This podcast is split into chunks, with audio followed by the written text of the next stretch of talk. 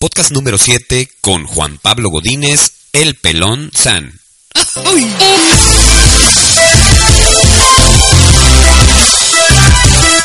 Mis queridos guerreros, incansables caminantes, buscadores de momentos, ajá. Bienvenidos a este su podcast, que como sabes, así mismo se llama Mi Momento Ajá.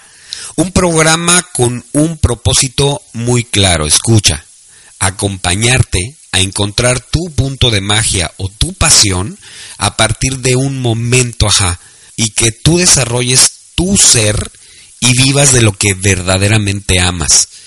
Pero antes déjame platicarte qué es el momento ajá.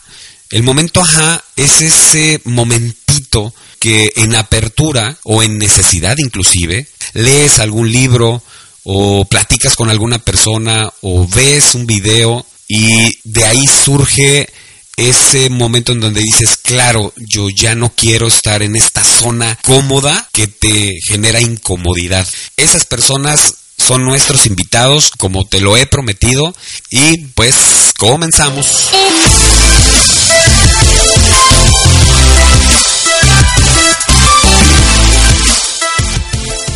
Pablo Godínez, mejor conocido como Pelón San, es ingeniero industrial graduado de la Universidad Panamericana en la ciudad de Guadalajara, Jalisco, México. Hijo de formadores, humanistas, filósofos, teólogos, apasionado de fomentar el desarrollo humano y el crecimiento espiritual. Un coach orientado a la formación de actitud y mentalidad de ganadores, cuyo propósito es elevar la conciencia y recordarnos nuestra verdadera grandeza y potencial. Conferencista, creador del diplomado Neuroevolución, que ya nos platicará de qué va, un hombre disciplinado, hombre de empuje, un hombre de carácter, que desde el estar en servicio ha generado aprecio y valor en la vida. Recientemente Juan Pablo dio una plática TED muy emocional, La vida no tiene sentido. Personalmente, Juan Pablo, escuchando tu historia, me doy cuenta que tú tuviste la oportunidad de elegir en base a tus pérdidas, encontrar tu propósito en esta vida, lo cual es digno de contar y compartir. Y cito de tus propias palabras, no hay propósito espiritual más hermoso que ser una fuente de amor y alegría para tu entorno. Aprendizaje que entiendo viene de las tres mujeres de tu vida, ¿cierto?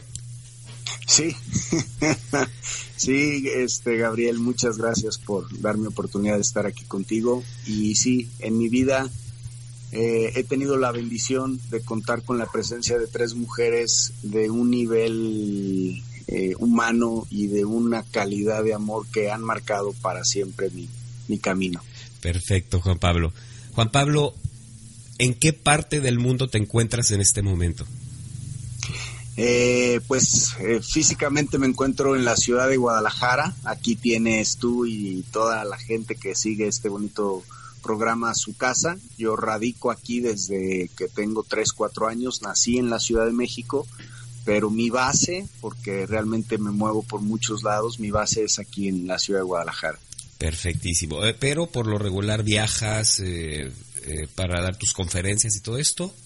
Sí, afortunadamente eh, a partir del año pasado ya digamos formalmente este esta parte del proyecto de las conferencias y los talleres me han hecho viajar por prácticamente todo el, país y pues bueno, también soy asiduo a seguirme formando, lo cual también me hace a veces viajar fuera del país a seguir tomando certificaciones, estudios eh, de cualquier tema que me apasione. Wow, qué interesante. Eh, Juan Pablo, primero te quiero preguntar, ¿de dónde viene el pelonzán? bueno, eh, es un podcast, pero si pudiera la gente verme, pues sabría de inmediato de dónde vendría, ¿no? Muy chavo, muy chavo.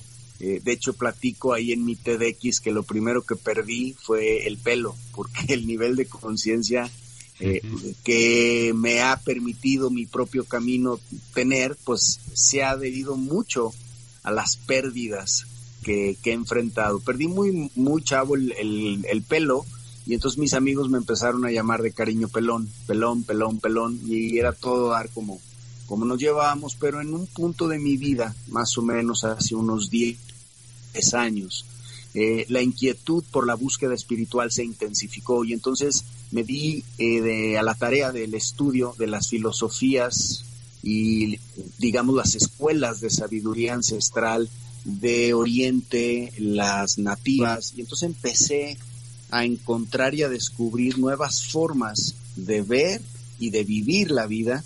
Y entonces, pues bueno, dejé, dejé el alcohol, eh, durante muchísimos años me mantuve en un régimen vegetariano, empecé a meditar, iba a estudio filosófico. Entonces, mis amigos, como buenos mexicanos que no perdemos la oportunidad para la carreta, pasaron el pelón a pelón san, ¿no? Cuando dejé de tomar y no comía carne, este, fue, nació como una broma de aquel personaje eh, maestro de la película Karate Kid, el Miyagi-san. este, y, y, de ahí nació. No, no tiene ningún otro elemento creativo más que un mote medio humorístico sobre una búsqueda que sí fue y, ha sido muy profunda sobre una espiritualidad y un nivel de conciencia este pues mayor para mí claro qué interesante entonces este viene del del maestro pelón de alguna manera sí aunque san no significa maestro ¿Ah, no? Realmente la terminación san en el idioma japonés es solo señor. es ah, como señor pelón. Claro, claro. de, por, la, por el personaje, Miyagi-san lo toma, eh, se, se tiene la referencia de que significa maestro, gran sabio, y no, realmente la palabra san en japonés es señor, señor pelón. Claro, claro, ¿qué tal? Muy interesante, Juan Pablo. Eh, Juan Pablo, yo comenté el, un extracto de quién eres y seguramente ese extracto que no les encanta mucho hablar a ustedes porque es la parte del ego, esa me toca a mí, eh, esa parte profesional, pero seguro yo me quedo corto en la parte personal. A mí me gustaría preguntarte, ¿quién, quién era Juan Pablo eh, Godínez? Cuéntanos un poquito de tu infancia, cómo era tu familia, de dónde vienes en general y háblanos un poquito de ti. Gracias, Gabriel. Bueno, pues mira, eh, mi infancia fue una infancia realmente eh, común y ordinaria como la de cualquier eh, niño. Yo nací en la Ciudad de México. Tengo una particularidad, este, quizá no tan convencional, y es que mis padres, que son de Jalisco, casualmente ambos, ambos fueron consagrados y religiosos durante muchísimos años. Mi padre se fue eh, con los hermanos maristas, en una congregación muy, muy querida y bien instalada en, México, dedicada a las escuelas, a la educación, desde los 14 años. Mi, padre estuvo en la vida religiosa prácticamente 40, 35 años como consagrado eh, estudiando teología, filosofía, pero sobre todo educación. Y mi madre fue monja, misionera guadalupana de Cristo Rey, que también de una comunidad rural y muy eh, pobre de la, de la Sierra de Jalisco, se va también a la Ciudad de México al seminario muy joven. Eh, ambos se conocen en la vida religiosa como consagrados y razón del tema de la educación y la enseñanza. Entonces, eh, yo le digo a la gente que cuando le comparto mi historia, que aunque soy hijo de una monja y un hermano marista, no soy hijo del pecado porque no me concibieron eh, en consagrado, sino que por situaciones personales ambos pidieron disculpas a, a las autoridades eclesiásticas para dejar la vida religiosa. Salen de la vida religiosa ya mayores, porque mi padre tiene hoy 91 años, que es más o menos la edad que la mayoría de los abuelos de mis compañeros tienen, porque salió ya este grande a, hacer su vida eh, de familia. Entonces, en, en, ese sentido, digamos que la, la forma de vida y la preparación y formación humana de mis padres pues obviamente fue un contexto en el que yo crecí y desde la cuna la espiritualidad, la trascendencia del hombre, este, ir más allá de la búsqueda del éxito material, pues se volvieron ideas que fueron configurando un, lo que después se convirtió en un impulso y en una inquietud mayor. Pero mi infancia fue tan ordinaria como la de cualquier niño. Desde muy chiquito juego fútbol, eh, tuve la oportunidad, todavía juego a mis 40 años eh, fútbol, tuve la oportunidad de estudiar en la Universidad Panamericana la ingeniería eh, justamente como resultado de una beca deportiva. Desde muy chiquito el fútbol ha sido una de mis grandes pasiones, me ha dado mis más grandes amistades, muchas, este, muchos logros y satisfacciones. Y prácticamente mi infancia se iba entre andar en bicicleta, jugar fútbol y divertirme eventualmente en, vacaciones, que nos gustaba mucho ir a la playa. Muy, muy ordinaria y sin ningún sobresalto o contexto trágico, sino todo lo contrario, fue muy favorable en ese sentido. Y tampoco te, te preguntabas eh, cuál era tu misión de vida aquí, o sea, no había... En lo absoluto, en lo absoluto. Okay. Yo no, yo no, este tema de misión de vida no llegó sino hasta hace algunos seis o siete años.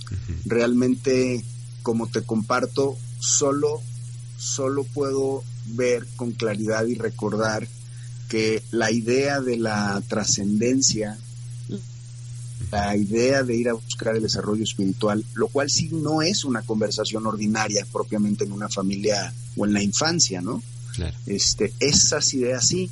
Sin embargo, como el, el tema del propósito de vida no fue como tan tan claro, no en la infancia, ¿no? Ya por ahí de la de, las, de la prepa probablemente empezó a nacer como una inquietud em, que le, podríamos identificar casi como vocación de, em, de liderear, de, dejar un impacto en el, en el mundo, de transformar lo que es que también es muy propio del idealismo de esa de esa etapa de las de la prepa no somos soñadores y queremos cambiar del mundo que no nos gusta y, y hablar de lo que es importante según nosotros, y, pero nada que tuviera ningún otro tinte más, más profundo, ¿no? Claro, claro, muy bien. Entonces ese, ese liderazgo lo, lo tienes nato, lo fuiste trabajando, porque entiendo que, que eres una persona que, que comenzó eh, liderando grupos en la parte de los seguros, y,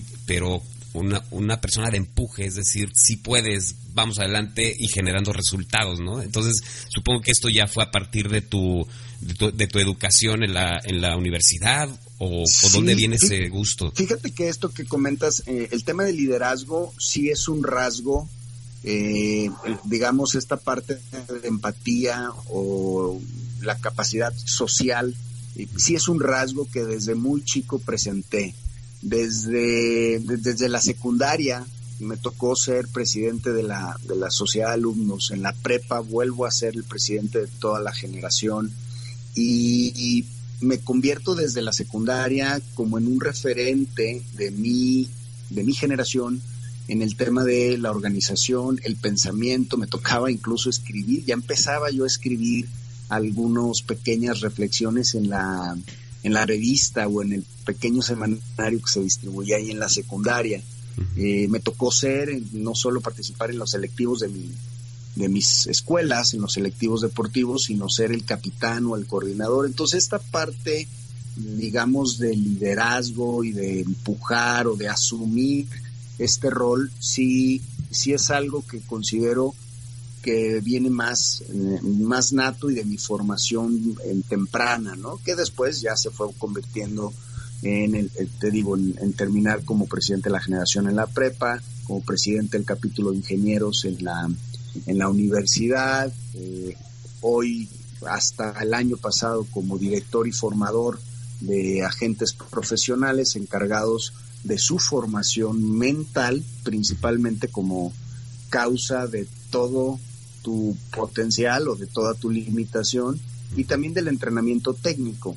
Entonces, y como te he platicado que mis padres fueron educadores, pues también el tema de la enseñanza, es, es decir, de, enseñar, de dar clase, por decirlo de alguna manera, también lo, lo traigo precargado casi casi en, en, mi ADN. Me tocó dar clases de física, de matemáticas, eh, de todas las ciencias exactas desde que estoy en secundaria e incluso fui maestro formal de álgebra durante algunos años eh, en, en, una escuela privada que fundaron mis padres aquí en Guadalajara y que ya hoy tiene presencia en varios, en varios puntos de la República.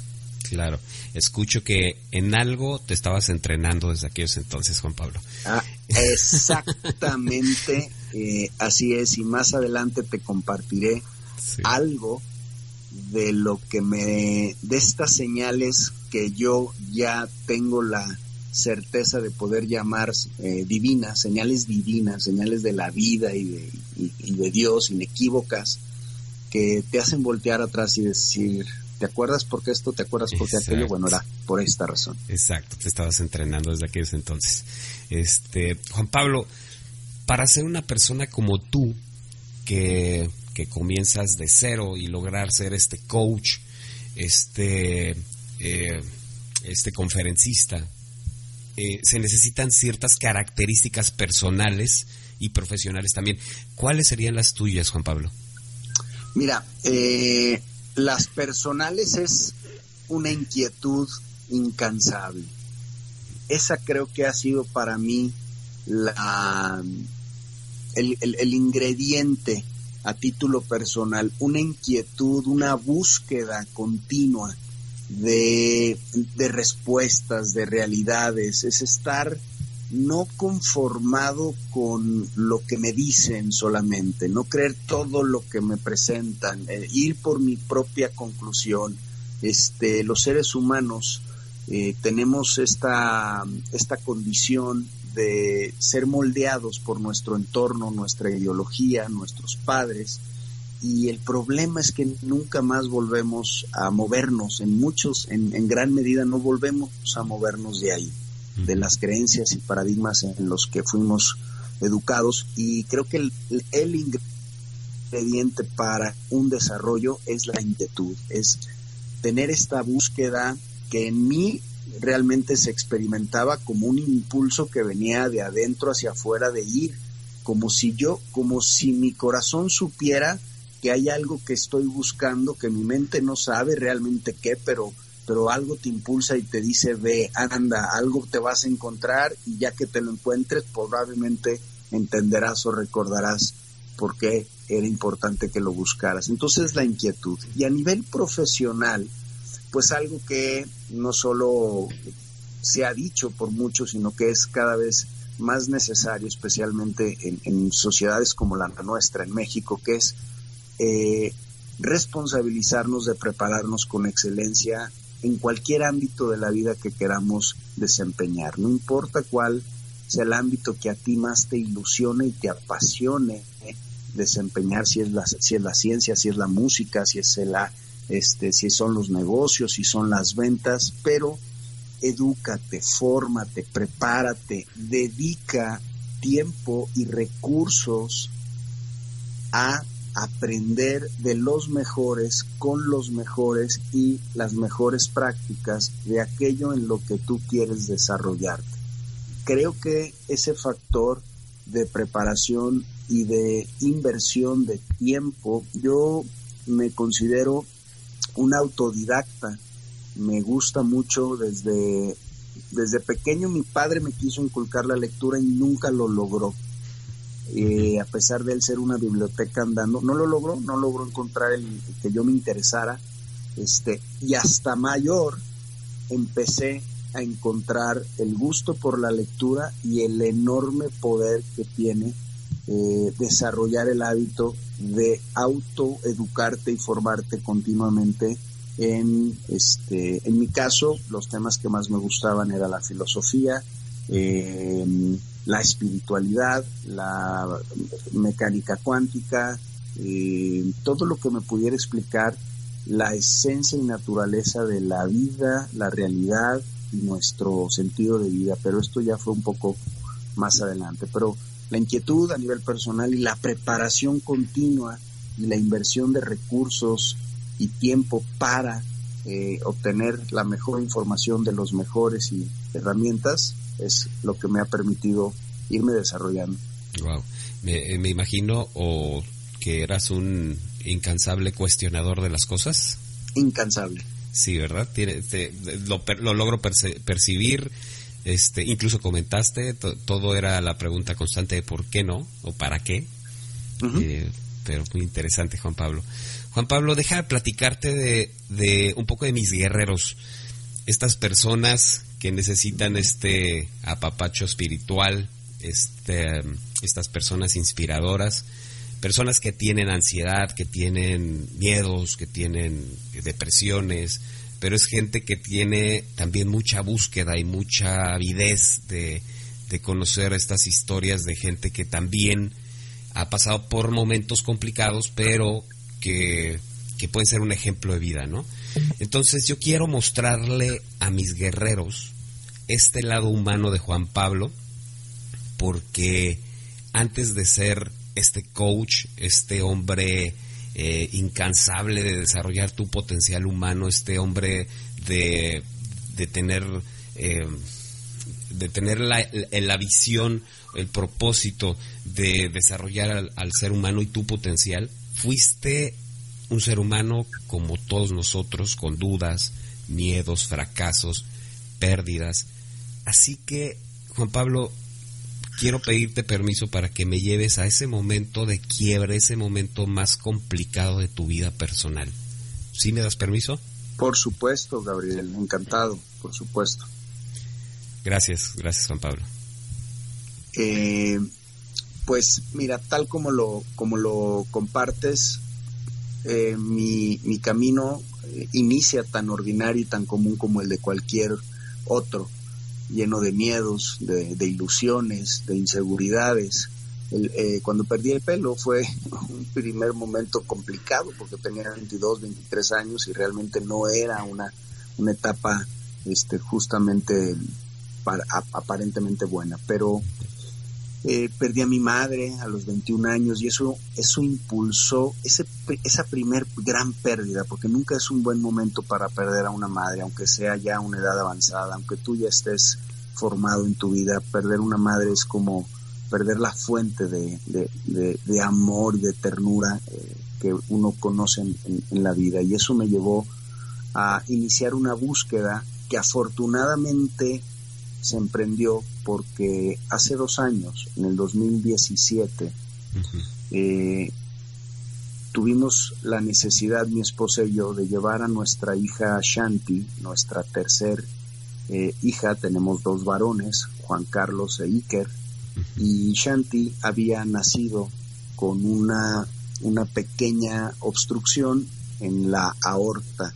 Y suelen llamarle a veces los doctores soplos y esos soplos muchas veces les llaman soplos inocentes porque se corrigen solitos durante los primeros dos años. Esa era nuestra esperanza. Eh, sin embargo, a los dos años y medio, ese soplo empezó a dar un poquito de complicación en, en la presión arterial del corazón de la niña y nos pidieron que hiciéramos un estudio para revisar de qué se trataba. La niña jamás tuvo ningún este, inconveniente de salud, ningún malestar en lo absoluto. Ese día, un lunes 8 de mayo del 2017, hace eh, menos de tres años, dos años y medio, eh, Frida y yo llegamos con, la niña al hospital a que le hicieran un, cateterismo eh, para poder diagnosticar con precisión, sabiendo que probablemente el resultado arrojara la necesidad de irnos a una cirugía de corazón abierto. Ese era el escenario peor, digamos. Ese era el escenario, pero déjame, déjame compartirte a ti y a tus guerreros, Gabriel, porque esto para mí es, es importante. Eh, Shanti, esta niña de dos años, mi única hija con mujer, la más pequeña, me había, con su llegada, me había hecho experimentar un, nivel de amor, una profundidad. De, eh, eh, cuando yo me clavaba en sus, en sus ojitos al dormirla por las noches mientras la arrullaba, híjole, yo es como si pudiera entrar a una profundidad, eh, a un espacio de una paz que es difícil explicar y, y un amor muy grande. Le había dicho a mi esposa incluso de, de, frente un día le dije, esta sí te fregó porque me ha hecho sentir eh, un amor que, que, no había podido llegar a experimentar. ¿no? Ella es una de mis tres mujeres, mi madre, mi esposa y mi hija. Ese era el escenario, llegamos con la confianza de tener atención médica de calidad, que era un procedimiento de rutina que iba a durar 40 minutos, pero para las nueve y media de la mañana, Gabriel, sale el médico tratante con el rostro desencajado para informarnos que el corazón de Shanti, mi hija, había, eh, se había infartado. Como, como reacción al medio de contraste, esta sustancia yodada con la que hacen estos estudios de, de, cateterismo para ver cómo circula la sangre y dónde se atora, el yodo de la sustancia había generado una reacción alérgica y había generado un infarto fulminante del cual Shanti ya no salió. En ese momento, Gabriel, eh, para mí, para mi esposa y para mis hijos, que aunque no estaban todavía ahí porque estaban en clases, eh, el mundo entero se cayó en pedazos. Mi corazón explotó en, mil fragmentos. Es una sensación que es igualmente indescriptible. Solo creo quienes hemos tenido em, la experiencia de tener que entregar a un hijo de cualquiera, en cualquier circunstancia, podemos experimentar el impacto energético y emocional de saber que tu hijo ha muerto, que tu hija ha muerto. En ese momento, hasta ese momento así, así era nuestra comprensión y hasta ahí llegaba. Mi fuente de amor, de alegría más profunda y más pura se había, se había ido. Y de ahí hacia adelante hubo momentos muy, muy difíciles, eh, Gabriel.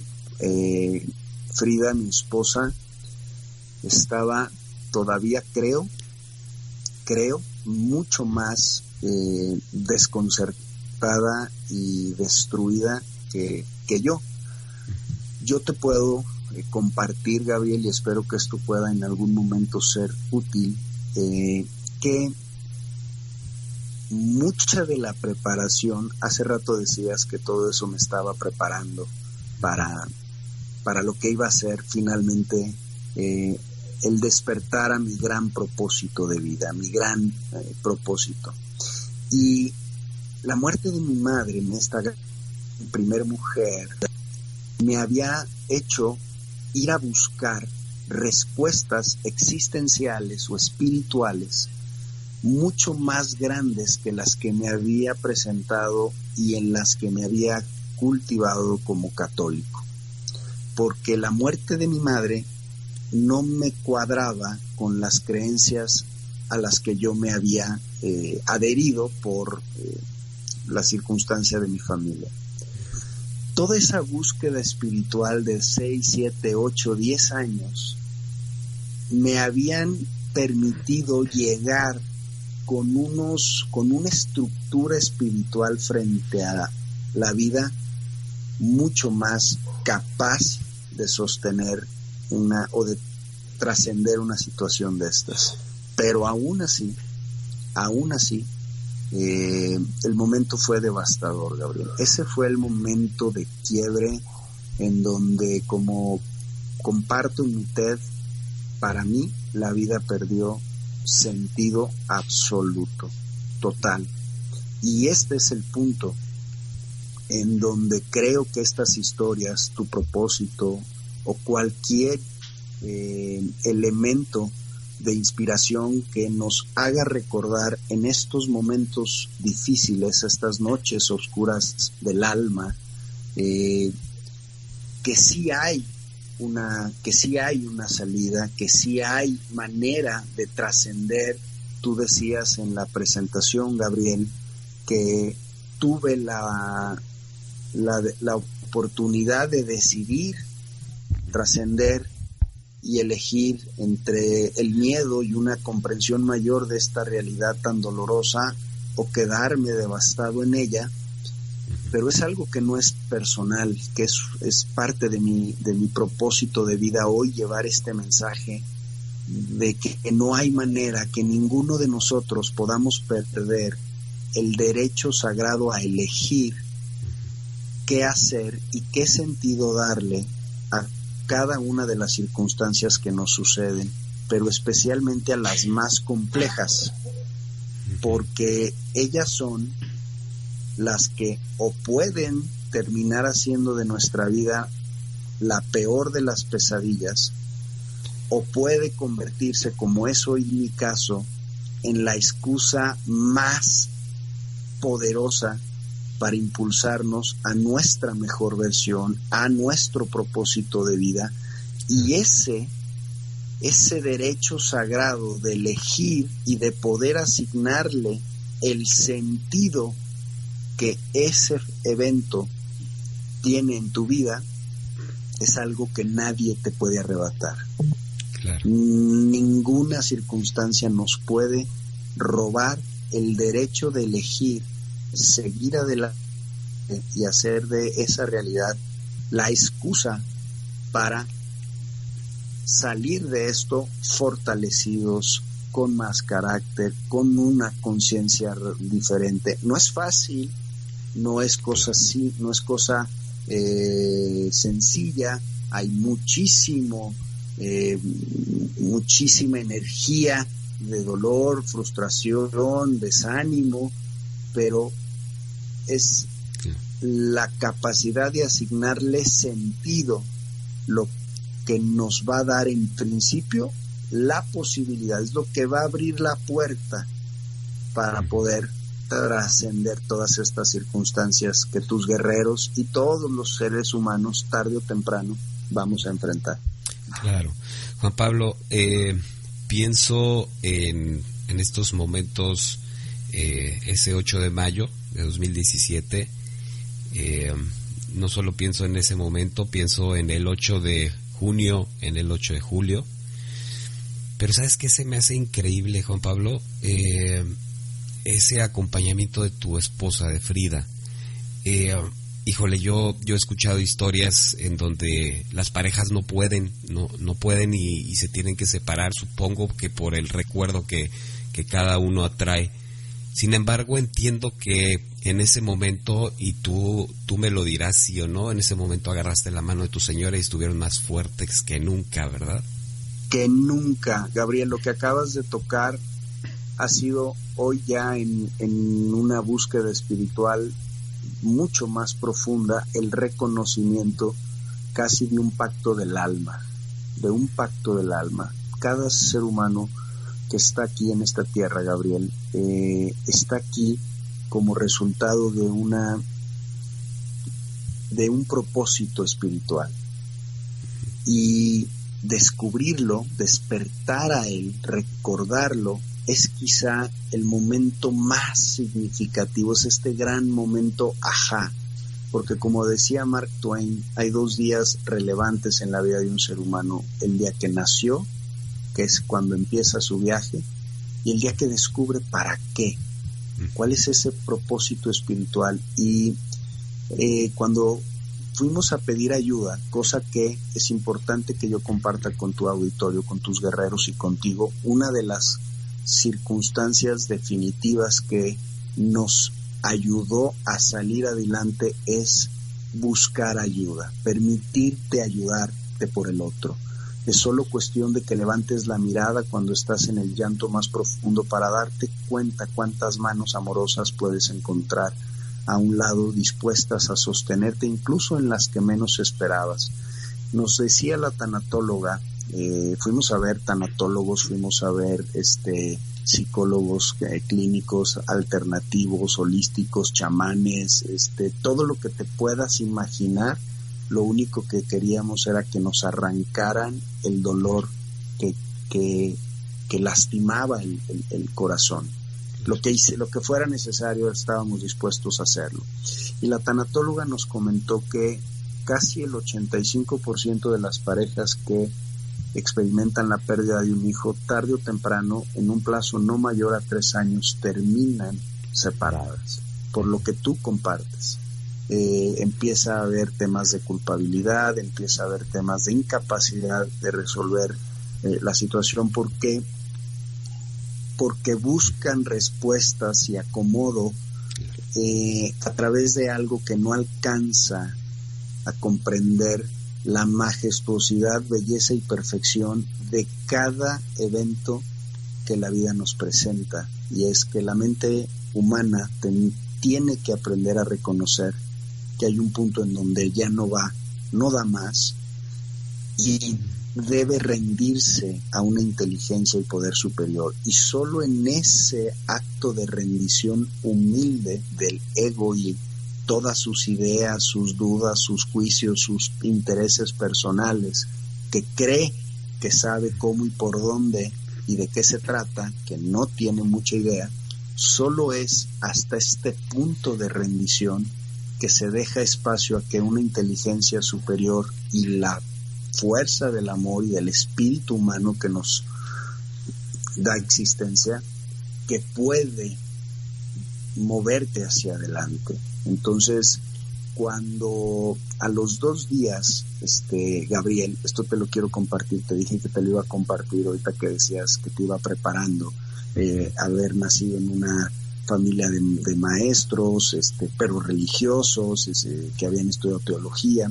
A los dos días me habla una compañera de la empresa de seguros que teníamos, que había pasado por la, por la empresa y no se había quedado, y me dice, Juan Pablo, mm, sé lo que acabas de pasar, me duele muchísimo y quiero que sepas que me da miedo lo que te voy a decir porque no sé cómo lo vas a tomar, me imagino, no me quiero ni imaginar por lo que estás pasando, pero tengo un mensaje para ti que me piden que te dé. No sé qué pienses, no quiero que te molestes, me da muchísimo miedo lo que opine y le dije, no te preocupes, es un regalo de un honor lo que me estás diciendo, ven por favor. Esta niña había empezado a tener como experiencias que la, la asustaban un poquito, le daban como miedo, por las noches medio la despertaba una voz internamente y le daba mensajes, le pedía que los apuntara y que los diera a ciertas personas.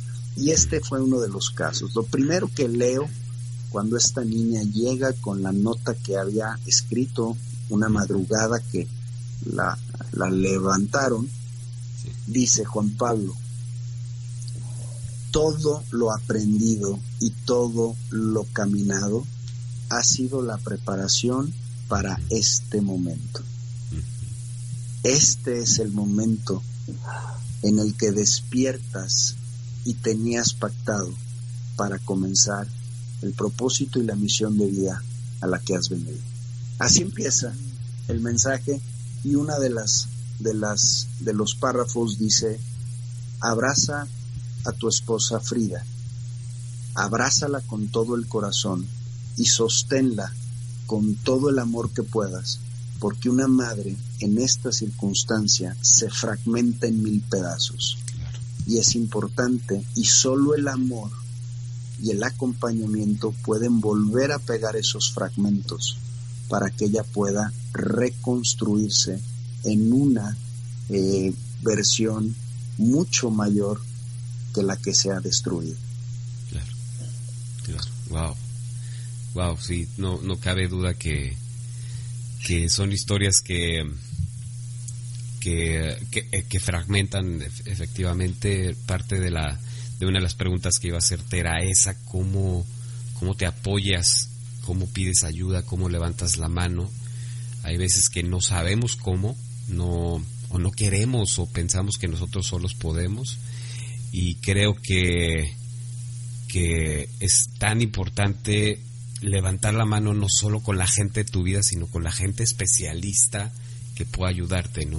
Y, totalmente de acuerdo, Gabriel. No hay, eh, no hay manera de salir solo, porque eh, eh, en estricto sentido no estamos realmente solos, ahí es donde te, te, vuelvo a, a, compartir que este, este reconocimiento de saberte sostenido y acompañado por una fuerza mayor a ti, por un espíritu mayor a ti, es determinante, es la rendición de, digamos, de nuestra naturaleza inferior que apela a nuestra identidad eh, superior como, como parte de sostén. Pero definitivamente hay que ir a buscar, sobre todo en la que tú comentas, la especializada y en aquella que más te acomode, porque luego la gente a tu alrededor, queriéndote ayudar, pues no sabe cómo, aunque quiere, no sabe cómo. Este, te dicen a veces cosas que lejos de ayudarte a sanar, te lastiman más, con buena voluntad. Y eso hace también mucho que la gente que está pasando por una pérdida, una situación complicada, se aísle, porque por su mente pasa la idea de que nadie realmente entiende lo que está pasándole. Nadie sabe lo que su corazón está sufriendo y realmente nadie le puede ayudar. Entonces, estas, estas ideas que pasan comúnmente por la mente son muy peligrosas porque hacen que eh, uno se aísle de estos vínculos de amor, de acompañamiento, eh, que van sanando, que te van regresando el alma, la, la luz, la alegría poco a poco. Aunque pues también hay que ser muy, muy respetuoso uno mismo con lo que está sintiendo y no forzarse ni negarse ningún estado natural, porque todos los estados de enfrentar una situación adversa tienen su naturalidad, la de la tristeza, el enojo, la, la negación, todos estos se han hablado tan, tanatológica y psicológicamente son etapas naturales y están, está bien, y a veces gente cercana te quiere ayudar y, te dice, no, no estés triste, este, no, no, este, no estés enojado con Dios y, y pues lo más normal, natural y necesario que suceda para que el proceso pueda realmente ser trascendido, porque ahí me he dado cuenta, Gabriel, eh, que la gente tiene muchas ideas erróneas al respecto de cómo enfrentar eh, situaciones que nos ponen a prueba. No necesariamente eh, la pérdida de un hijo puede ser un divorcio, que es una pérdida también muy, muy dolorosa, la pérdida de un padre, el, un quebranto económico de gran magnitud, este, por ahí eh, la ciencia ha tipificado cuatro o cinco como los más relevantes. No importa tu nacionalidad y tu ideología, eh, de entrada eso nos hace pensar que el amor es universal y no se puede catalogar ni, este, digamos, normalizar en una cultura o religión específica. Pero eh, se ha creído muchas cosas que no, que no son ciertas, como aquello de el, tiempo lo sana todo.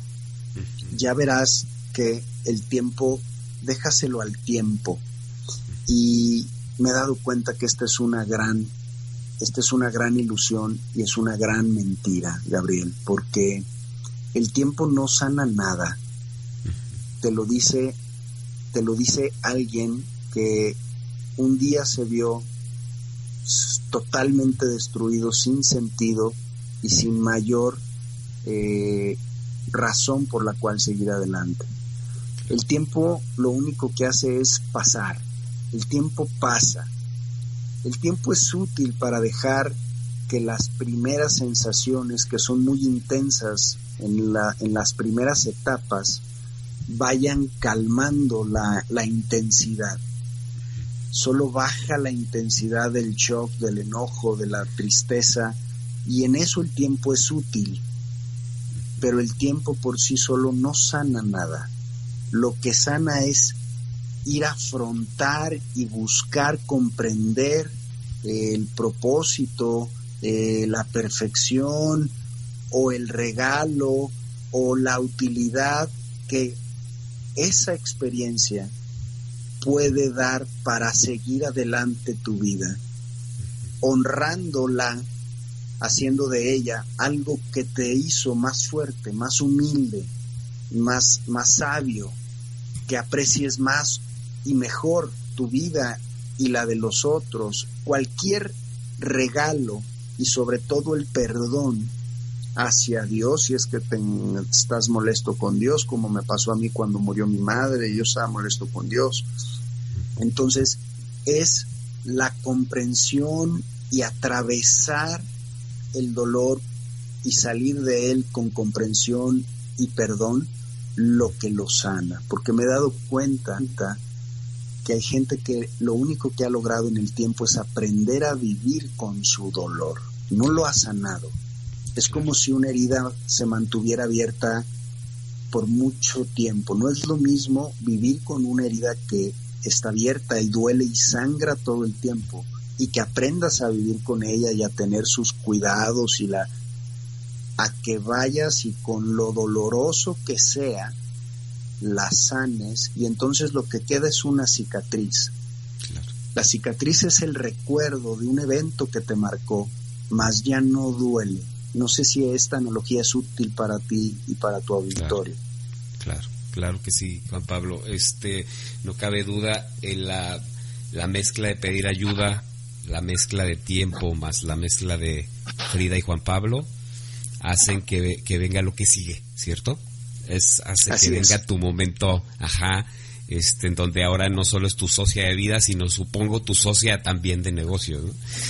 Eh, y Juan Pablo, bueno, como, como sabes, el propósito del podcast es ayudar a, estos guerreros a encontrar ese punto de magia, que es básicamente esa intersección entre tu pasión y tus talentos, ¿no? ¿Para qué soy bueno y qué es lo que me encanta hacer? Y entonces ahí viene el punto de magia que es el que yo detecto tuyo y lo detecto ahorita en donde te digo este todo lo que veniste aprendiendo en tu vida que eso fue tu talento eso no sabías ni siquiera que era tu pasión solamente era y en eso te convertiste bueno y tu y tu momento complicado que es a partir de ahí donde sacas tu pasión y tu para qué. Em, que esto es el momento ajá no que es el momento que decides, decides parar mirar y lanzarte a vivir de esa pasión. Entonces eh, ¿Cómo llegas a ese momento, ajá, Juan Pablo? Fíjate que justo como venimos platicando, en, el camino de cada uno de nosotros está el mapa de, del destino que la vida nos, nos, nos, va a presentar tarde o temprano. Yo ya venía con este tema de la enseñanza, de dar clases, del desarrollo, de la parte de la inspiración, el liderazgo. El liderazgo, la enseñanza, y la inspiración ya venían siendo habilidades y ámbitos que, que me, eran, me eran gratificantes, pero además era apto para ellos, que tú hablas ahí de donde las aptitudes empiezan, empieza, este momento en donde tus aptitudes, desarrollo, hace todo el sentido y se despierta una realidad donde eso se pone al servicio de un propósito mayor. Entonces, cuando estoy en el proceso de Shanti, eh, buscando respuestas, me topo con este gran autor, El hombre en busca del sentido, Víctor Frank, y me doy cuenta que, como él narra en su libro, que no son las circunstancias de la vida las que lo determinan al hombre, sino, mm, sino la falta de sentido es la que lo hace derrotarse y no seguir adelante y que su vida nunca vuelva a ser igual después de haber enfrentado una adversidad. Y de ahí es de donde yo caigo en cuenta y digo, nada de lo que me pasa tiene el sentido preestablecido de, haz de cuenta de condena, esto que fue trágico para mí, no tiene el sentido de hacer mi vida trágica por el resto de lo que queda, sino que la vida te da la oportunidad y no te la puede quitar ni arrebatar absolutamente nadie, de tú asignarle el sentido y ahí comprendo que todos los seres humanos frente a cualquier realidad tenemos la oportunidad de elegir siempre una versión de inspiración, amor y servicio mayor que la que probablemente vemos en una primera instancia. Y entonces supe que podía, me vi frente a, esta, eh, a este momento de comprensión en donde yo podía compartir el resto de mi vida la tristeza que me dio perder a Shanti, o podía también elegir compartir la alegría y la inspiración profunda que me había dado conocerla. Y cuando caigo en cuenta que todos los seres humanos tenemos la capacidad y el derecho de elegir frente a cualquier circunstancia un camino de mayor inspiración, de movernos hacia adelante, de ir por lo que sigue, me di cuenta que podía ser de este el peor momento de mi vida, vida la excusa para comprometerme a mí, para llevarme a la, a la mejor expresión humana. Y entonces me di cuenta que la enseñanza, hablar en público, el desarrollo humano, era realmente aquello a lo que yo quería dedicarme en tiempo, alma y energía con el único propósito de saldar algo que yo llamo mi dulce venganza. Y es hacer a través de este proyecto de conferencias, talleres, videos, hacer lo que Shanti hizo conmigo.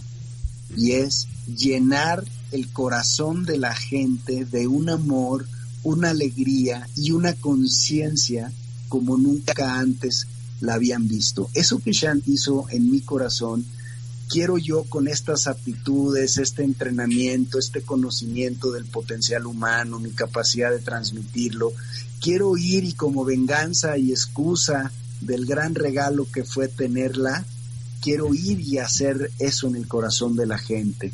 Y entonces me di cuenta de este gran, de esta gran comprensión espiritual.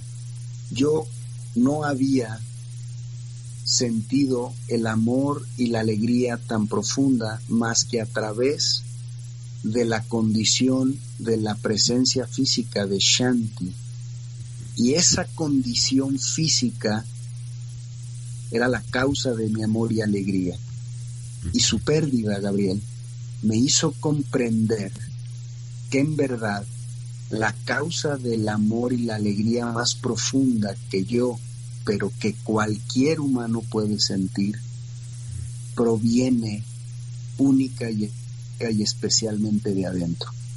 Cuando yo comprendí, incluso digamos espiritualmente, que la partida de mi hija me abría la puerta hacia el verdadero desarrollo del amor incondicional, aquel que se puede experimentar dentro de ti sin necesidad de una condición particular, que en mi caso era la presencia física de mi hija. Cuando yo descubro que dentro de mi ser y el ser de cada uno de nosotros está la fuente de inspiración, amor y alegría que hemos buscado en todo lo de afuera, proyectos, bienes, patrimonios, en ese momento, esa comprensión, ese ajá, es yo tengo con esta aptitud y capacidad de inspiración y de coaching y de tengo que ir a llevarle este mensaje a cada corazón y a cada mente que ha ido a buscar su amor y su felicidad en su esposa, en su matrimonio, en su en sus proyectos y que claro, ahí es donde uno expresa y proyecta el amor y la alegría que es capaz de sentir y compartir con el otro. Pero hemos estado viviendo buscándolo, que de allá venga lo que me hace sentir feliz, valioso, importante y amor. Y, en, y entendí en este evento que tenemos que recordar, podemos recordar que en tu ser, en tu ser, está la fuente del amor, la alegría y la inspiración que estamos queriendo encontrar afuera. Y en ese momento, el propósito de mi vida se manifestó o brotó como con una claridad y una certeza a la que ya no le pude este, dar la espalda. Vi a mi socio, que es mi mejor amigo, de frente y le dije, mi hermano, quédate con esta empresa, que es una empresa maravillosa. Yo voy a ir a servir al amor y a la conciencia y a la mentalidad de la mayor cantidad de seres humanos que pueda, a compartir el mensaje que la vida hoy me ha regalado en este gran momento. Ajá. Wow, qué increíble. Y sabes qué es lo que me impresiona también mucho, Juan Pablo, que nunca es tarde. Esto pasó hace dos años y cachito, eh, yo no sé si ese propósito evidentemente no era, era de, ahí, de tiempo atrás, pero sabes que detectó este, este sí se puede, este hoy puedes empezar, este nunca es tarde, porque cuánta gente hay que dice yo ya estoy grande, yo ya, yo ya qué tengo que, hacer, eh, pero tienes dos años haciendo esto y vaya que has generado unos resultados impresionantes en base a tus circunstancias, es decir, se puede, ¿no? No, eh, eh, ese es mi propósito. Mi propósito es ir por todo el mundo y llenar del mensaje de se puede, de tienes derecho, te lo mereces, nunca es tarde es momento de levantar la cabeza, la grandeza humana recibe en que no importa cuánto nos hemos tardado, no importa cuánto hemos sufrido, en un momento tenemos siempre la posibilidad de elegir el amor, la grandeza y toda esta eh, toda esta belleza que cuando el dolor nos ha visitado y no le hemos no le hemos no le hemos corrido de nuestra casa, este no lo hemos trabajado, no lo hemos atendido, pues nunca, nunca más volvemos a ver la luz del sol brillar igual y eh, la alegría por la vida se, se, pierde, pero nunca es tarde, nunca, jamás es tarde.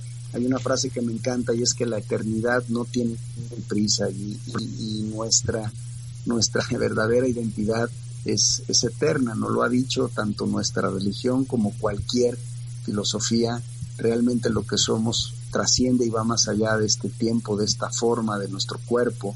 Y nunca es tarde porque estamos aquí justo para despertar a esa, a esa magia y ese propósito. Y esos momentos, ajá, están diseñados con el amor y la perfección más delicada y cuidadosa para despertarnos. Y, y es, es, una belleza y, y nunca es tarde y se puede. Y es solo, solo que te te rindas, digamos, a, las ideas que la mente eh, te presenta, que no son ni capaces ni las más ciertas, y te, te abras a la ayuda inmediata, cercana, profesional, capacitada, pero sobre todo a la ayuda eh, de esta inspiración, de esta fuerza, de este espíritu que siempre que se le invoca y se le da acceso, hace su chamba y, mueve y sana e inspira y, da la luz que hace falta en esos momentos. Claro, ok, perfectísimo. Eh, Juan Pablo, estamos a punto de terminar. Eh, qué historia, qué historia la tuya, la verdad es que es eh, digna de volverse a escuchar y volver a caer en reflexión. te quiero hacer algunas preguntas, Juan Pablo. Estas preguntas que así son, yo les llamo las preguntas relámpago, ¿no? Que con dos palabras eh, me puedas contestar esto. Para ti, Juan Pablo, ¿qué es el momento ajá? El momento ajá es, es una circunstancia que te despierta, te mueve y te sacude a tal grado que te hace comprender algo que hasta el momento no habías alcanzado a comprender y que a partir de ahí nunca más la forma en la que ves la vida y te ves a ti es igual. Es un punto de inflexión y es un punto y aparte en tu proceso y tu camino de vida. Y son, son estos, coloquialmente les dicen 20, pero son estos momentos de, ah, de una comprensión de lo que no había logrado comprender. De acuerdo. Juan Pablo, para ti, ¿qué es el fracaso? Dejar de intentar. Es solo un paso, eh, el fracaso es un paso más para el éxito y el único real es dejar de intentar. De acuerdo. Juan Pablo, ¿qué es para ti Shanti? eh, inspiración y propósito. ¿Qué es para ti Frida? Fuerza y amor. ¿Qué es para ti Dios, Juan Pablo? Es. Ok. Ah, Juan Pablo, a partir de estas historias que, que, que nos has compartido, ¿cuál sería esa reflexión de vida que te quedas hoy? Eh, que los seres humanos por naturaleza le estamos dando vuelta y queremos evitar a toda costa el dolor, la incomodidad, la adversidad, las hemos visto como las enemigos de la felicidad. Yo he descubierto, querido Gabriel, que es justo a través de el diseño tan hermoso y perfecto de esos momentos adversos, difíciles, que en verdad despertamos a una conciencia distinta de lo, de lo verdaderamente importante. Eh, son estos momentos de adversidad y de complejidad los que nos permiten valorar, apreciar, nos vuelven humildes, nos dan carácter y los que nos están eh, transformando en esta mejor y mayor versión de nosotros mismos.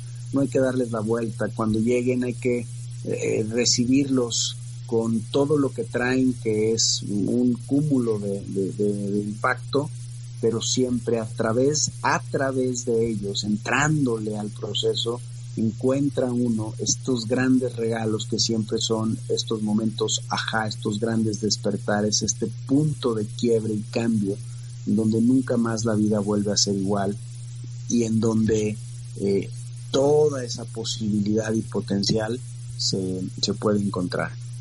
Exactamente. Y Juan Pablo, ¿Qué sigue para ti? ¿Qué proyectos tienes? ¿Qué, qué onda con neuroevolución? ¿Qué onda con Juan Pablo Merino? Eh, Mira, ¿qué sigue? Eh, ¿Qué hay? Justo en la presentación, solo como para corregir, eh, la neuroevolución es un proyecto creado en estricto sentido por Pablo Merino, mi gran okay. socio y amigo, hermano, este, con quien tengo el honor de participar como facilitador y moderador en la enseñanza de, de los contenidos. La Neuroevolución es un diplomado que ya tiene más de 26 eh, ediciones, tenemos más de 600 alumnos que mes a mes eh, en la ciudad de Guadalajara, que tenemos nuestra sede, aunque ya se han dado ediciones en Monterrey eh, y en algunas otras partes de México que nos contactan y nos piden llevar el material, pues sigue eh, facilitar estos, estos espacios de conciencia, estos espacios de autoestudio y de comprensión de cuál es la naturaleza de esta aventura llamada vida humana y de qué se trata y cómo podemos llevarla a su máxima expresión, eso es la neuro.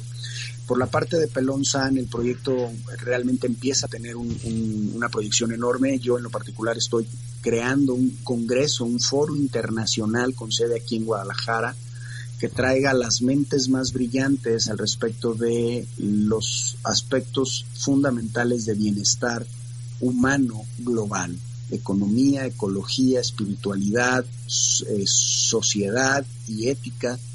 Y bueno, pues este es un gran, este es el gran proyecto de este 2020, el Congreso Internacional, el foro. Eh, yo sigo siendo eh, invitado a participar en diferentes foros, congresos, el proyecto de las, de las redes y estoy por eh, diseñar eh, algunos talleres ya personales de propósito, sentido de vida y un liderazgo empresarial consciente. Y por ahí también está eh, un podcast en, en Herbor terminándose de cocinar, así que hacia donde la vida y mi Padre Dios me manden con el propósito de inspirar, llenar de alegría, de amor y de posibilidad la mirada de la gente y de recordar su grandeza hacia donde me manden, hacia allá voy, soy re fácil, así que pues claro. no tengo tengo una ilusión enorme, pero no tengo límite de hacia dónde nos lleve todo esto. Claro, como dicen, el cielo es el límite. Juan Pablo, ¿en dónde te encontramos? Eh, me encuentran en redes sociales, Facebook, Instagram, YouTube como Pelón San.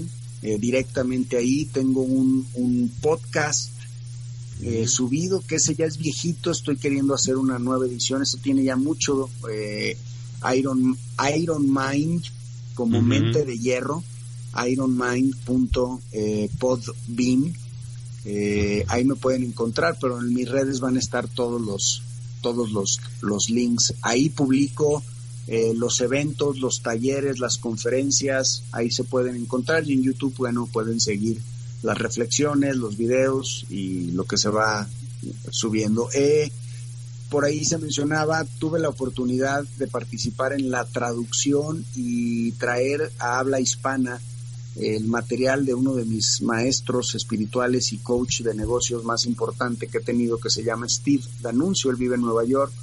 He estado eh, durante cinco años trabajando de manera eh, cercana con él y, ese material me pareció sumamente poderoso para algo que creo que en México es urgente y es cambiar nuestra mentalidad y transformarla. Eh, y bueno, ese libro ya se puede encontrar en digital o en librerías en cualquier punto de la República. Es de editorial Urano y se llama El paradigma de la prosperidad y es una recomendación eh, muy importante de mi parte para todo aquel que está buscando esto que tú llamas, que es encontrar, eh, despertar a este propósito del alma en donde mis aptitudes empiecen a tener y hacer magia siempre desde el enfoque de, de servir y contribuir a mejorar la vida de los demás. Exactamente. la cosa más importante y siempre enseñar es aprender, ¿no? Sí. Juan Pablo, ¿cómo te vas? Eh, me voy con el corazón lleno porque me das la oportunidad de vivir mi propósito de vida y esa es la experiencia y sensación mm, que, que pasa cuando estás viviendo tu propósito. Solo puedes irte con el corazón repleto de satisfacción, de amor y de alegría porque te han dado la oportunidad de hacer aquello que viniste a hacer. Me voy muy contento, me voy agradecido de que consideres que mi camino, mi experiencia, la vida de Shanti, la de Frida, la mía, la de mis hijos, puede ser de valor para ti y para tus guerreros. Lo comparto y lo entrego con todo mi cariño y con ese cariño que doy, con ese cariño me quedo, porque como dice hoy mi lección, el día de hoy mi lección del curso de milagros dice, aprendo la ley del amor, todo aquello que doy es aquello que recibo. Juan Pablo, te digo cómo me voy yo, me voy completamente inspirado, yo desde, desde haber escuchado tu historia desde un inicio, me quedo cierto que las circunstancias eh, son manejables. Eh, me doy cuenta, en base a tu historia, que, que se puede, que, siempre hay tiempo. Eh, me inspiras, creo que, creo que tu, tu familia, la mía, es, similar, todos estamos en búsqueda. Eh, ese, ese equipo, ese small team que es tu familia, que es tu Frida, que son tus hijos, tenerlos ahí eh, en fortaleza es algo que, wow, eh, creo que es de inspirarse. Yo te agradezco, te agradezco ese, esa inspiración que, que no solo me das a mí, sino me das la oportunidad de ser el medio para, para entregarla, para regalarla, para llevarla eh, pues hasta el, el máximo nivel de conciencia para que la gente lo tenga ahí y sepa qué hay más adelante. Y, quiero compartirte algo en lo particular, Gabriel, si me permites, a ti en lo personal. Quiero, quiero decirte que el poder y fuerza que requieres para lograr aquello que estás buscando hacer proviene de tu propósito. El propósito es lo que le da la fuerza y la energía necesaria para que las cosas sucedan. En donde nos perdemos es en querer que sucedan de una forma particular. Lo único importante es que en tu corazón se mantenga vivo, claro y fuerte el propósito de inspirar, de contribuir, de servir, de hacer que tu vida, tu camino, como sea y a donde te lleve, tenga el único valor de mejorar la vida y la experiencia de otro ser humano. Refugiado ahí, con fe y confianza, no hay manera, Gabriel, de que no llegues a un lugar mágico. No dudes y no te pierdas nunca jamás en que no se dio de esta o de aquella en este tiempo o en aquel aquello que tú quieres lograr. Solo aférrate con todo el amor y pasión a lo, al para qué quieres hacerlo. Y cómo y cuándo suceda, déjaselo a Dios y siéntate a maravillarte con él. Claro. Muchísimas gracias, Juan Pablo. Lo, lo aprecio mucho eh, lo que me comentas y, y fue, un, fue una, un agasajo tenerte por acá. Muchas gracias. Eh, te agradezco. Me encantaría si te puedas dar un ratito para pasarnos eh, las ligas de tu, de tu podcast, eh, no sé, la liga donde pueda, se pueda encontrar el, el, libro que tradujiste de Steve D'Annunzio.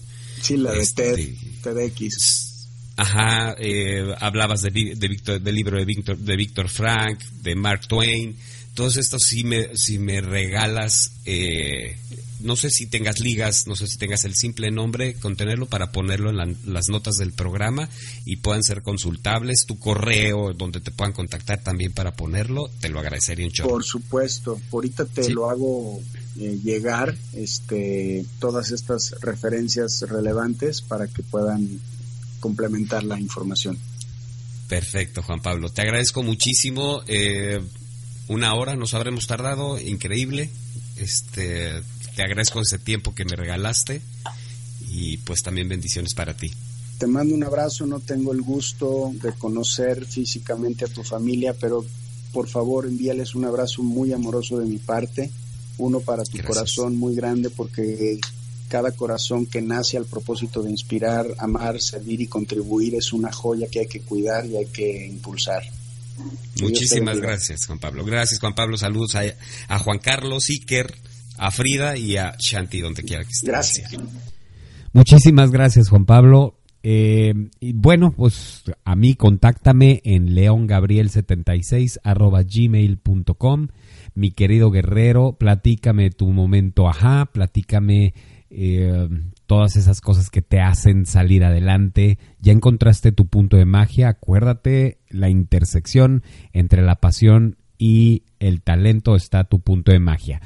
Y bueno, disfruta de la vida que es súper cortita. Haz de este el mejor día de tu vida. Nos vemos a la próxima. Adiós.